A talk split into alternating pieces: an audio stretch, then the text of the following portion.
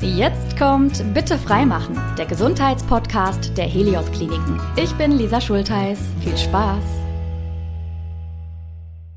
Hallo zusammen, ihr hört eine neue Episode. Ich freue mich, dass ihr dabei seid, denn heute haben wir nicht nur zwei tolle Talkgäste, sondern auch wieder ja, ein sehr spannendes, wenn auch vielleicht ein ernsteres Thema. Wenn uns die Luft wegbleibt, dann ist das natürlich ein unangenehmes Gefühl. Wenn das auch noch chronisch wird, dann brauchen wir auf jeden Fall spezielle Hilfe. Und die gibt es von zwei Experten, die mir schon gegenüber sitzen, Philipp Schnorr und Privatdozent Dr. Seljuk Tasce. Herzlich willkommen auch an Sie. Dr. Tasce, Sie sind auch noch in Siegburg tätig. Vielleicht sagen Sie uns gerade noch kurz, wo Sie in welchen Funktionen arbeiten und ja, für was genau Sie Spezialist sind. Genau. Ich bin Facharzt für Lungenheilkunde. Das passt ja zum Thema. Ich bin tätig in Siegburg mhm. in der Klinik für Pneumologie, Schlaf- und Beatmungsmedizin und in gleicher Funktion auch am Helios Klinikum Bonn-Rhein-Sieg in Bonn auf dem Hartberg. Sie sind dort Chefarzt, richtig? Genau. Gut, dann, Herr Schnorr, können Sie gern anschließen. Ja, mein Name ist Philipp Schnorr. Ich bin geschäftsführender Oberarzt der Klinik für Thoraxchirurgie in Bonn am Hartberg.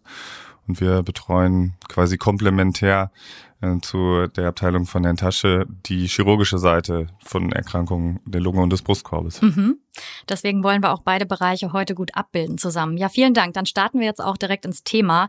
Ich glaube, wie vielfältig die Lunge als Organ ist, sehen wir schon an unseren unterschiedlichen Themenausrichtungen. Wir haben eine Podcast-Folge zu Lungenerkrankungen im Allgemeinen und eine andere, da haben wir über die robotergestützte Chirurgie gesprochen. Da lag der Fokus also auf dem minimal minimalinvasiven Operieren.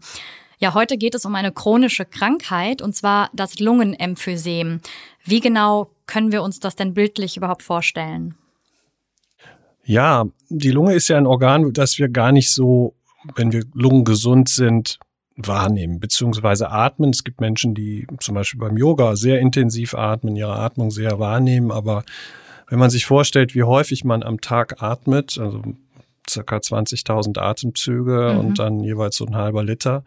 Da kommt schon was zusammen. Und bei einer gesunden Lunge ist das auch kein Problem. Das Zwerchfell ist in der Lage, diese häufigen Atemzüge und dieses Volumen, um dann Sauerstoff aufzunehmen, auch in die Lunge zu bringen. Aber wenn die Lunge geschädigt ist, wie beim Lungenemphysem, was das genau ist, ist eigentlich ganz einfach. Es ist übersetzt eine überblähte Lunge. Also mhm. es gibt zu wenig Lungenbläschen. Lungenbläschen sind zerstört worden, zum Beispiel durchs Rauchen oder auch durch Umweltbelastung, über die wir vielleicht gleich noch sprechen können. Mhm. Und dann bauen sich die Lungenbläschen ab und viele kleine Lungenbläschen werden dann zu größeren, luftgefüllten Einheiten. Und dann gibt es zum einen zu wenig Austauschfläche für Sauerstoff. Das heißt, wenn man sich anstrengt, kriegt man nicht genügend Luft mhm. oder genügend Sauerstoff in die Organe. Und die Luft bleibt zudem noch in der Lunge stecken. Mhm. Und paradoxerweise ist die Lunge dann voller Luft. Mhm. Da denkt man auf den ersten Blick, ja, das ist ja eigentlich gar nicht schlecht, aber das Volumen nimmt zu mhm. und gerade wenn man sich anstrengt, geht zu wenig rein und raus. Aber habe ich dann auch quasi dieses klassische enge Gefühl, dieses so ein Druck oder ich krieg nicht genug Luft? Ist es das? Oder? Genau. Das ist, wird sehr unterschiedlich von den Patienten angegeben, aber das Hauptproblem, in Ruhe geht das oft sehr lange gut, bis die Erkrankung sehr weit fortgeschritten ist. Aber sobald man sich belastet, man kennt das, wenn man gesund ist, man macht jetzt Sport oder läuft die Treppen hoch, dann, dann atmet man schneller, man atmet tiefer und mhm. weil man braucht auch mehr Sauerstoff. Und das schaffen die Betroffenen dann leider nicht mehr, weil eben das wie eine Bremse ist. Es mhm. ist gestoppt und, und dann kriegt man Luftnot. Mhm. Und das kann ein sehr beklemmendes Gefühl sein. Und diese Emphysemblasen, die Sie gerade angesprochen haben, die können auch platzen, oder? Das ist tatsächlich ja der Punkt, wo wir als Chirurgen oftmals ins Spiel kommen. Denn wenn so eine Emphysembulla, also so eine Blase, letztlich ähm, an der Lungenoberfläche platzt, entsteht letztlich Folgendes. Die Luft, die wir mit dem Einatmen in die Lunge einbringen, die entweicht über diese geplatzte Blase mhm. eine Art von Ventilmechanismus in den Brustkorb. Mhm. Der Brustkorb selber ist durch die Rippen und nach außen natürlich auch über, durch das Zwerchfell, dem der Tasche gerade schon sprach, und das Mittelfell mit dem Herzen quasi begrenzt, aber letztlich nicht irgendwie flexibel, mhm. dass es nachgeben würde. Das heißt, Was aber flexibel ist, ist die Lunge. Mhm. Und die wird mit jedem Atemzug, über den, über dieses Ventil letztlich in den Brustkorb Luft entweicht und mhm. nicht wieder zurückgeht, die Lunge zusammengedrückt. Wir kennen dieses Krankheitsbild klassischerweise tatsächlich in zwei Erkrankungsgipfeln. Das eine sind die Lungenemphysem-Patientinnen und Patienten, über die wir ja heute sprechen mhm. wollen, die in den allermeisten Fällen ja, etwas älter sind, schon halt chronische Schädigung der Lunge durchgemacht haben. Das andere sind tatsächlich junge Patientinnen und Patienten, ehrlicherweise tatsächlich junge Patienten, sind mhm. meistens Männer, mhm. so Teenageralter, junges Erwachsenenalter. Mhm. Das ist dann nicht so ein klassisches Lungenemphysem, wo eine Blase platzt, sondern das sind letztlich Erkrankungen, wo an der Lungenoberfläche einige wenige Blasen entstehen, die platzen. Mhm. Dann entsteht dieser Pneumothorax und das kann mitunter auch ein wirklich bis zu lebensbedrohliches Erkrankungsbild sein. Mhm. Diese Luft muss dann abgelassen werden. Mhm. Da kommen wir als Chirurginnen und Chirurgen oftmals ins Spiel, indem mhm. wir dann einen kleinen Schlauch zwischen den Rippen anlegen, mhm. quasi die Luft wieder entweichen kann mhm. und die Lunge sich ausdehnt. In vielen Fällen kommt es sogar dazu, dass sich diese Blase, diese geplatzte, mhm. dadurch, dass sie dann der Brustwand von innen wieder anliegt, auch verschließt. In manchen Fällen muss man das aber auch chirurgisch quasi nachhelfen und in den meisten Fällen ja auch minimalinvasiv mhm. dann wieder verschließen. Genau, da werden wir gleich auch noch ein bisschen tiefer einsteigen. Ich habe so gar keine Vorstellung davon, was diese Bläschen angeht. Also oder beziehungsweise ist es wichtig, wie viele davon dann platzen oder nicht? Oder hat das keinerlei Auswirkungen darauf, wie schwerwiegend dann auch diese Krank Krankheit ist? Die Schwere dieses Pneumothoraxes, dieser Luft im Brustkorb, ist natürlich von der Größe letztlich des Lecks abhängig. Mhm. Das heißt, man kann schon sagen, wenn da eine große Bulla, eine große Blase mit auch viel Überblähung, so wie wir es ja schon gehört haben, mhm. da platzt, dass das natürlich auch, auch da viel Luft austreten mhm. kann. Ne? Mhm. Es gibt tatsächlich auch gerade junge Patientinnen und Patienten, die Lungen gesund sind sonst, die das erstmal gar nicht so merken. Ich habe schon Patienten gesehen, die kommen zum Hausarzt in die Notfallpraxis oder in ein Notfallzentrum und berichten über Brustschmerzen. Da denkt erstmal gar niemand an, an so eine Art von Erkrankung und die kommen teilweise erst nach ein, zwei Tagen, mhm. wenn es dann nicht mehr geht. Mhm. Aber es kann auch wirklich ganz relevant schnell gehen und dann auch wirklich so lebensbedrohlich sein, weil die Lunge so zusammengedrückt wird und letztlich auch das Herz und die zuführenden Gefäße, dass das auch mal richtig schnell gehen muss. Mhm. Der Bundesverband der Pneumologen schätzt, dass etwa eine Million Menschen in Deutschland so ein Lungenemphysem haben. Das heißt, da sprechen wir ja dann eigentlich ja auch von einer Volkskrankheit. Welche Folgen hat das denn, wenn es nicht behandelt wird? Ja, Lungenkrankheiten werden häufig spät oder zu spät diagnostiziert in Deutschland und das Schwierige bei den chronischen Lungenerkrankungen wie dem Lungenemphysem oder der COPD, das ist im Grunde der Überbegriff, zu dem das Lungenemphysem gehört, ist, dass man dann das Fortschreiten der Erkrankung nicht verhindern kann. Und wir haben eben schon mal kurz über Risikofaktoren gesprochen. Hauptrisikofaktor hier in unseren entwickelten Ländern ist das Rauchen. Mhm. Und wenn man die Diagnose früher stellen würde, könnte man also ich sage jetzt mal 10, 15 Jahre früher und nicht erst dann, wenn die Patienten gar keine Luft mehr bekommen, mhm. dann könnte man es vielleicht durch Raucherentwöhnung, wie auch immer, schaffen, dass die Erkrankung nicht fortschreitet. Das Problem bei allen, fast allen Lungenerkrankungen, chronischen Lungenerkrankungen, ist, dass es keine Medikamente gibt, die diese Erkrankung wieder in einen Zustand bringen, wie es dem Originalzustand auch nur annäherungsweise der Lunge entspricht. Mhm. Wir haben andere Erkrankungen wie Bluthochdruck oder Diabetes, da können wir mit Medikamenten quasi einen Normalzustand wiederherstellen. Ja. Das können wir bei der Lunge leider nicht. Mhm. Dann denke ich aber natürlich trotzdem auch an Vorsorgeuntersuchungen, die man in anderen Bereichen ja durchaus sinnvollerweise hat. Wie ist das hier? Ja, Vorsorge ist eigentlich nicht ganz treffend, aber im Grunde muss, müssen die Hausärztinnen und Hausärzte müssen, die kennen ihre Patientinnen am besten. Das mhm. heißt, wenn sie wissen, sie müssen fragen, rauchen sie? Mhm. Klassische Symptome, Husten, Luftnot, Verschleimung, das sind so Hinweise. Und dann sollte man frühzeitig eine Lungenfunktion durchführen. Das mhm. kann heute in jeder Hausarztpraxis eigentlich gemacht werden.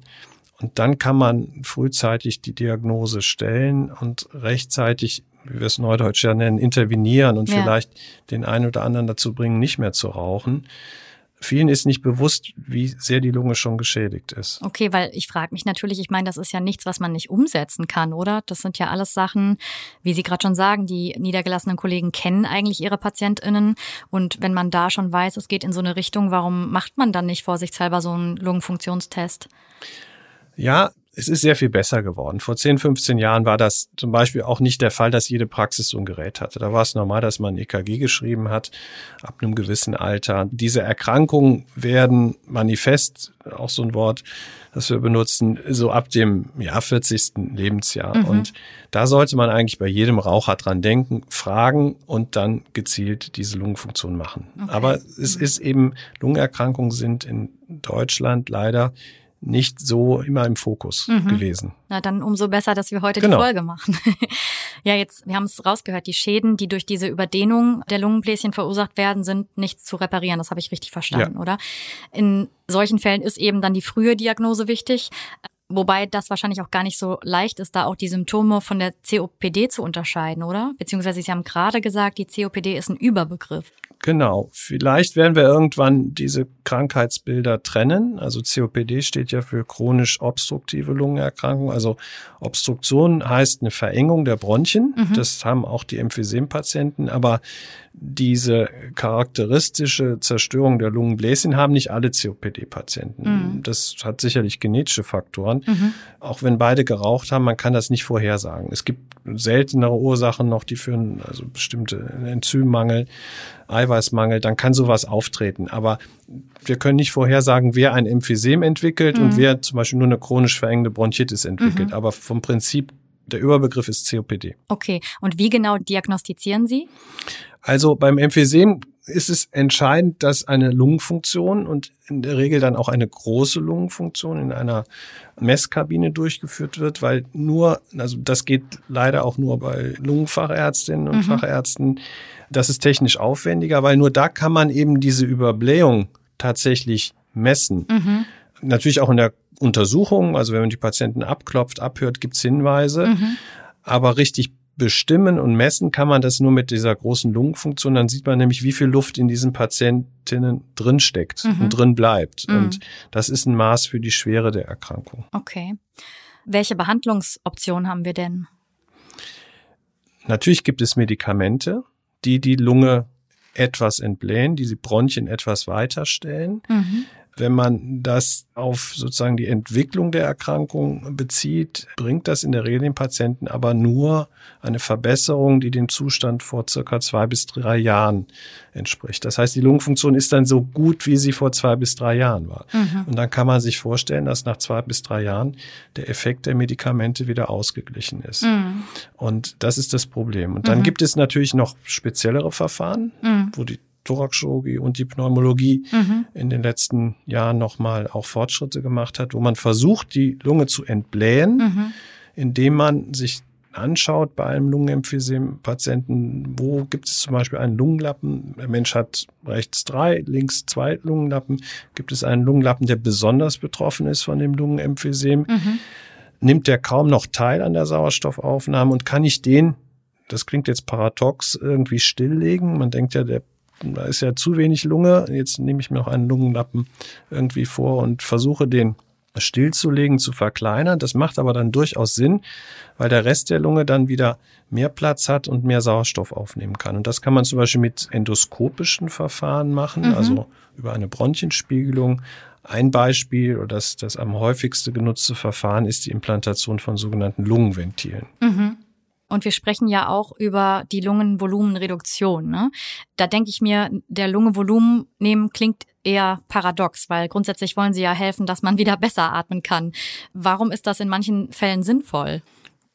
Wie Herr Tasche das ja gerade schon gesagt hat, wir suchen uns ja nicht für die verschiedenen Methoden, die wir haben, irgendeinen Teil der Lunge aus, mhm. im besten Fall, sondern wir suchen uns den Teil der Lunge aus, der am wenigsten gut jetzt schon funktioniert. Mhm. Ne? Mhm. Das heißt, tatsächlich ist es auch so, dass die Patienten, die eine ungleiche Verteilung dieser Überblähung haben, besser von diesen Methoden profitieren, als wenn es überall gleich schlecht ist. Mhm. Man versucht diesen Teil dann wegzunehmen. Zum einen, damit der gesunde Teil natürlich wieder mehr Platz hat, wie wir schon gehört haben, mhm. aber auch das Zwerchfell, über das wir eben schon sprachen, was durch diese massive Überblähung der Lunge in der Funktion quasi jetzt nicht total ausgeschaltet ist, aber sehr eingeschränkt ist, auch wieder mehr Möglichkeit hat, mitzuarbeiten an der Atmung. Mhm. Das heißt, die Lunge in dieser überblähten Form drückt das Zwerchfell runter. Das Zwerchfell macht eigentlich so einen Buckel, ne, um sich wirklich kontrahieren zu können. Und wenn es so runtergedrückt ist, kann es sich letztlich, hat es überhaupt keine gute Funktion. Mhm. Ne. Das heißt, zum einen wollen wir die Atemhilfsmuskulatur oder die Atemmuskulatur wieder mehr ins Spiel bringen mhm. und die Teile wegnehmen, die nicht so gut funktionieren. Mhm. Und haben darüber die Möglichkeit, den Patienten wirklich auch wieder eine messbare Verbesserung sowohl der Lungenfunktion, aber auch der Belastbarkeit und im besten Fall auch der Lebensqualität. Und mhm. das ist ja das ganz Entscheidende, worauf es ankommt, wieder zurückzugeben. Ist es dann nicht immer sinnvoll, quasi solche Eingriffe zu machen? Ja, die Idee ist gut. Leider gibt es Patientinnen Patienten, bei denen das nicht funktioniert. Und wir haben auch das gelernt in den letzten 15 bis 20 Jahren. Nämlich genau die Idee hatte man. Man hat gesagt, man sucht sich jetzt einen Lungenlappen aus und implantiert die Ventile. Und dann hat man in den ersten Studien aber festgestellt, bei manchen funktioniert es, beim anderen nicht. Und dann hat man wieder ganz tief in die Lehrbücher geschaut, die schon ja nicht 100 Jahre, aber 50, 60 Jahre alt waren und hat gesehen, dass es bei Menschen unterschiedliche Arten gibt, wie diese Lungenlappen voneinander getrennt sind. Mhm. Ne? Ich sage jetzt mal alle so, so mit Häute oder Wänden. Und bei manchen sind diese Wände undicht und bei anderen sind sie dicht. Und diese, zum Beispiel die Implantation dieser Ventile, das Verfahren funktioniert nur, wenn es eine klare Trennung gibt zwischen den Lungenlappen, weil ansonsten, wie bei einem Fenster, das auf Kipp steht, Luft wieder eintritt aus einem anderen Lungenlappen. Okay. Dann sind die Ventile drin, aber es hat keinen Effekt. Das heißt, wir müssen sehr genau, bevor man diese Ventile implantiert, herausfinden, ob die einzelnen Betroffenen dafür geeignet sind, weil mhm. sonst macht es keinen Sinn. Und okay. das ist der Hauptaufwand bei dieser Vorgehen, mhm. sich vorher genau mit dem Patienten, mit seiner Lungenfunktion, mit bestimmten Röntgen-CT-Aufnahmen auseinanderzusetzen und dann die geeigneten daraus zu wählen. Mhm. Und das mhm. sind leider nicht alle. Mhm dann machen wir vielleicht diese Eingriffe noch mal ein bisschen bildlicher. Was geschieht denn bei einem endoskopischen Eingriff? Wie verläuft da die Reduktion und wie ist sie, wenn Sie sie dann chirurgisch angehen? Also, wenn ich da starten darf mit dem chirurgischen Teil, wir kennen diese chirurgischen Verfahren der Lungenverkleinerung tatsächlich schon aus den 1950er Jahren, wo man versucht hat, weil man dort schon auch in entsprechender Diagnostikuntersuchung Röntgenbildern gesehen hat, dass dort Teile waren der Lunge, die offensichtlich nicht gut funktionieren, die man wegschneidet. Mhm. Diese Verfahren haben zu diesem Zeitpunkt natürlich auch aufgrund von fehlender Kenntnis, fehlender Technik, fehlenden Narkosefähigkeiten eine wahnsinnig großes Risikospektrum und eine hohe Mortalität gehabt, so dass man davon viele, viele Jahrzehnte wieder Abstand genommen hat. Mhm. Und das dann wieder in den 1990er Jahren doch eine Renaissance erlebt hat. Gerade weil man ja auch, das ist ja das, wo man jetzt, wenn man über den chirurgischen Teil der Behandlung dieser Erkrankung spricht, auch ganz am Ende in der absoluten Endstrecke hinkommt. Da sprechen wir über die Lungentransplantation im Zweifelsfall bei mhm. geeigneten Patientinnen und Patienten. Mhm. Was jetzt, sag ich mal, auch ein extrem spezielles Thema ist, wir alle wissen, dass wir einen massiven Mangel an Spenderorganen haben in Deutschland und natürlich in wirklich nicht mal einer Handvoll Zentren in Deutschland durchgeführt wird in einer relevanten Stückzahl. Aber aus der Erfahrung mit diesen Patienten, weil man die dort gesammelt hat zu dem Zeitpunkt und im Zweifelsfall überbrücken musste bis zu dem Zeitpunkt, dass man ein Organ bekam, hat man diese Verfahren wiederentdeckt. Mhm. Natürlich mit besserer Narkose, besserer Intensivmedizin, besserer Chirurgie um diese Lungenverkleinerungsverfahren wieder anzuwenden. Tatsächlich ist es so, dass wenn wir die chirurgische Lungenvolumenreduktion sprechen, uns immer wieder auf eine Studie beziehen, die ist tatsächlich schon 20 Jahre alt, die aber sehr gute Kriterien uns geliefert hat, mit all diesen diagnostischen Verfahren, die Herr Tasche gerade schon ansprach, wo wir wirklich ganz klar sagen, dieser Wert darf von bis sein. Der mhm. Patient darf das und das haben. Der darf nicht mehr rauchen ja, und äh, viele Ein- und Ausschlusskriterien haben und man da dann auch wirklich gemerkt hat, welche Patientinnen und Patienten profitieren. Was man technisch macht, ist, dass man verschiedene Methoden tatsächlich zur Verfügung hat. Man kann wirklich Tasche sprach gerade von der Trennung dieser einzelnen Lungenlappen. Man mhm. kann einen gesamten Lappen wirklich entfernen. Das ist ein Verfahren, mit dem wir der Thoraxchirurgie viel Erfahrung haben, weil das ist die klassische Operation beim Lungenkrebs. Mhm. Das ist so unser Brot- und Buttergeschäft natürlich in der Lungenchirurgie. Man kann aber auch letztlich, wir sprechen von einem sogenannten Shaving, einen Teil dieser überblähten Lunge wegnehmen. Man muss sich das ein bisschen so vorstellen. Die Lunge im belüfteten Zustand ist letztlich wie ein aufgeblasener Luftballon. Mhm. Ja, wenn wir kennen vielleicht dieses Kinderspiel, wo man den aufgeblasenen Luftballon rasieren muss. Ne? Mhm. Der geht schnell kaputt. Deswegen möchten wir das natürlich nicht machen und haben Gott sei Dank die Möglichkeit, dass unsere anästhesiologischen Kollegen und Kollegen diese Lunge während einer solchen Operation quasi lahmlegen. Mhm die Luft aus dem Luftballon sozusagen rauslassen. Mhm. Und wir dann die Möglichkeit haben, da an der Lunge wirklich gut zu operieren. Und wenn wir jetzt bei dem Bild des Luftballons bleiben, ist es wie, als wenn wir jetzt einen Teil von diesem entlüfteten Luftballon ein Abnäher draufnähen mhm. und quasi dahinter den Teil, sag ich mal, wegschneiden. Mhm. Wenn ich den Luftballon dann wieder aufpuste, ist er in dem Fall nicht mehr so aufgeblasen wie vorher. Und das ist letztlich so ein bisschen bildlich gesprochen das Verfahren dieser Volumenreduktion. Mhm. Schön erklärt auf jeden Fall anhand des Beispiels. Wie ist das äh, in Ihrem Bereich, Dr. Tast? Genau, dann wähle ich auch mal ein Beispiel. Ich, ich werde oft gefragt, was ist denn jetzt die Lunge und wie, wie habe ich was an den Bronchien, habe ich was an der Lunge? Nein, die Bronchien sind im Grunde wie die Äste und der Stamm eines Baums. Der Stamm ist die Luftröhre und dann verzweigt sich das, ist im Grunde ein, ein Baum, der große Äste, kleine Äste hat. Und es gibt dann diese berühmten fünf Lungenlappen und dann gibt es Lungenlappen, die haben drei große Äste oder nur zwei große Äste. Und wenn ich dann einen Lungenlappen für dieses Verfahren ausgewählt habe, dann setze ich dann genau passende Ventile, die es in verschiedenen Größen gibt, über eine Bronchienspiegelung. Also es ist auch keine Operation, es ist keine Narkose. Die Patienten kriegen wie bei einer Magen- und Darmspiegelung ein tiefes Schlafmittel, mhm. atmen aber selber.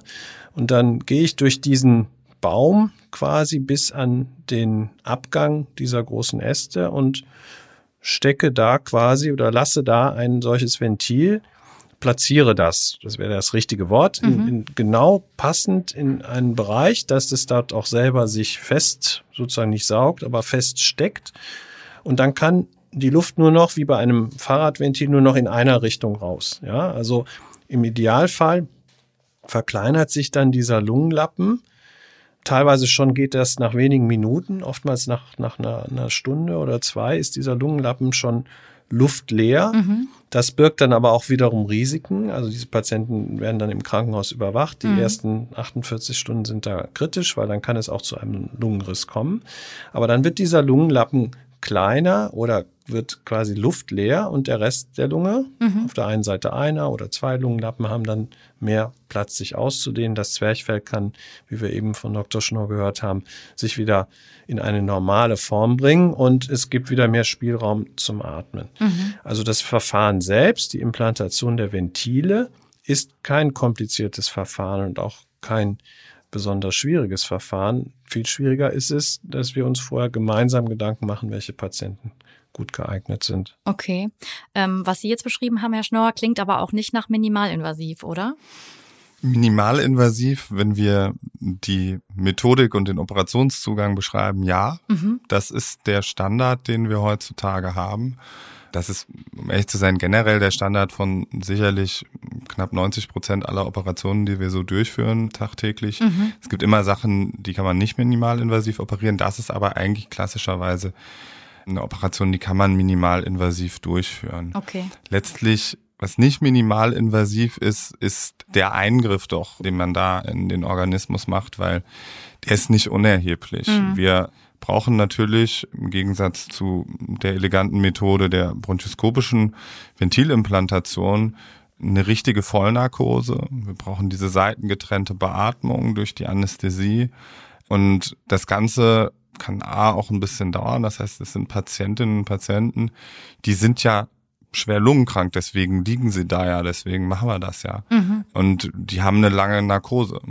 In vielen anderen Fällen und Bereichen der Medizin, da sagen wir, der und der Patient, die und die Patientin, die ist zu krank für eine Operation. Da ist gerade die Krankheit letztlich der ausschlaggebende Punkt. Mhm. Und was man halt auch sagen muss, ist, ich sprach eben über diesen Abnäher an der Lunge. Ne?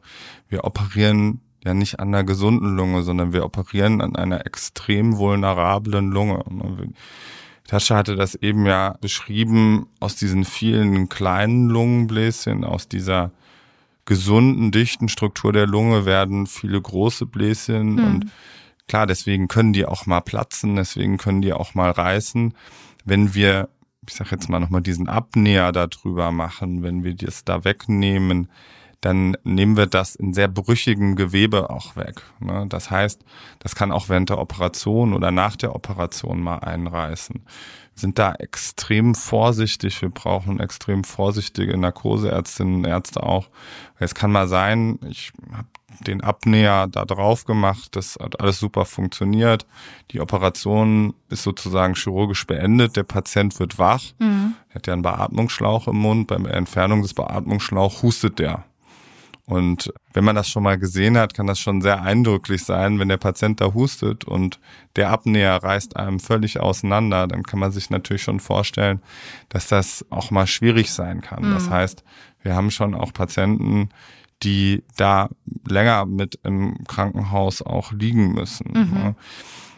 Das muss man den Patienten offen und ehrlich kommunizieren. Und deswegen ist es auch, denke ich, ganz, ganz wichtig, dass da nicht wir oder die die Patienten behandeln, sondern dass wir das gemeinsam machen. Ne? Mhm. Ne? Wir sitzen da ja in regelmäßigen Abständen auch in interdisziplinären Boards, wo wir alle diese Werte, über die wir sprachen, die Bilder die Patienten besprechen und mhm. genau ganz klar entscheiden, für wen ist welche Methodik jetzt das Beste. Mhm. Ne? Und dann muss man halt ehrlich zu den Patienten sein, aber dass man zwar auch gute Chancen hat, denen viel wieder zurückzugeben, mhm. aber dass das auch nicht ungefährlich ist. Das ist ganz klar. Was würden Sie sagen, wie lange bleibt man dann im Schnitt so im Krankenhaus oder auch wo, worauf muss man sich einstellen nach der OP? Also diese Operationen sind sicherlich so, dass die mal von einer halben, dreiviertel Stunde auch bis zu ein, zwei Stunden dauern können. Je nach sag ich mal, Vorerkrankungen des Patienten. Wir sprachen ja darüber, dass die halt, wie gesagt, krank sind. Und meistens, muss man ja auch sagen, sind das ja Patienten, gerade wenn sie jetzt diesen, diesen Risikofaktor des Rauchens fortbetrieben haben, jahrelang, dann ist es ja nicht nur die Lunge, die da im Zweifelsfall schon vorerkrankt ist, sondern auch mal das Herz und andere Organsysteme. Das heißt, einige dieser Patienten Patienten müssen danach zur Überwachung auf die Intensivstation. Mhm. Wenn das alles gut ist, ne, dann bleiben die Patienten, sag ich mal, drei, vier, fünf Tage bei uns im Krankenhaus. Nach dieser Operation wird genauso wie ich das eben schon beschrieben hatte, wenn so ein Lungenbläschen in der Notfallsituation geplatzt ist und man so einen kleinen Schlauch zwischen den Rippen anlegt, den legt man auch bei der Operation an zur Sicherheit. Mhm. Ne? Also zum einen wirklich, um zu zeigen, wenn da Luft austritt, dass wir das auch wirklich sehen, dass sie sich nicht unbemerkt ansammelt, zum anderen aber auch, dass die Lunge sich da wirklich auch vollständig ausdehnen kann. Wenn ein bisschen Luft da austritt, dass die sich wirklich ausdehnt und von innen den Brustkorbwand anlehnt. Wenn dieser Schlauch gezogen werden kann, kann der Patient, kann die Patientin meist nach Hause gehen. Okay. Aber bei so einer brüchigen Lunge, wenn da doch es kleine Undichtigkeiten gibt, kann mhm. es auch mal sein, dass der Patient, die Patientin eine Woche, vielleicht auch mal ein bisschen was länger im Krankenhaus liegen bleiben muss. Okay, also wir halten fest, auf der einen Seite ist eine frühe Diagnostik sehr, sehr wichtig, auf der anderen Seite, ja, arbeiten Sie an einem sehr sensiblen, fragilen Bereich und müssen da einfach ganz genau gucken, dass Sie da die richtige Unterstützung bieten. Ne?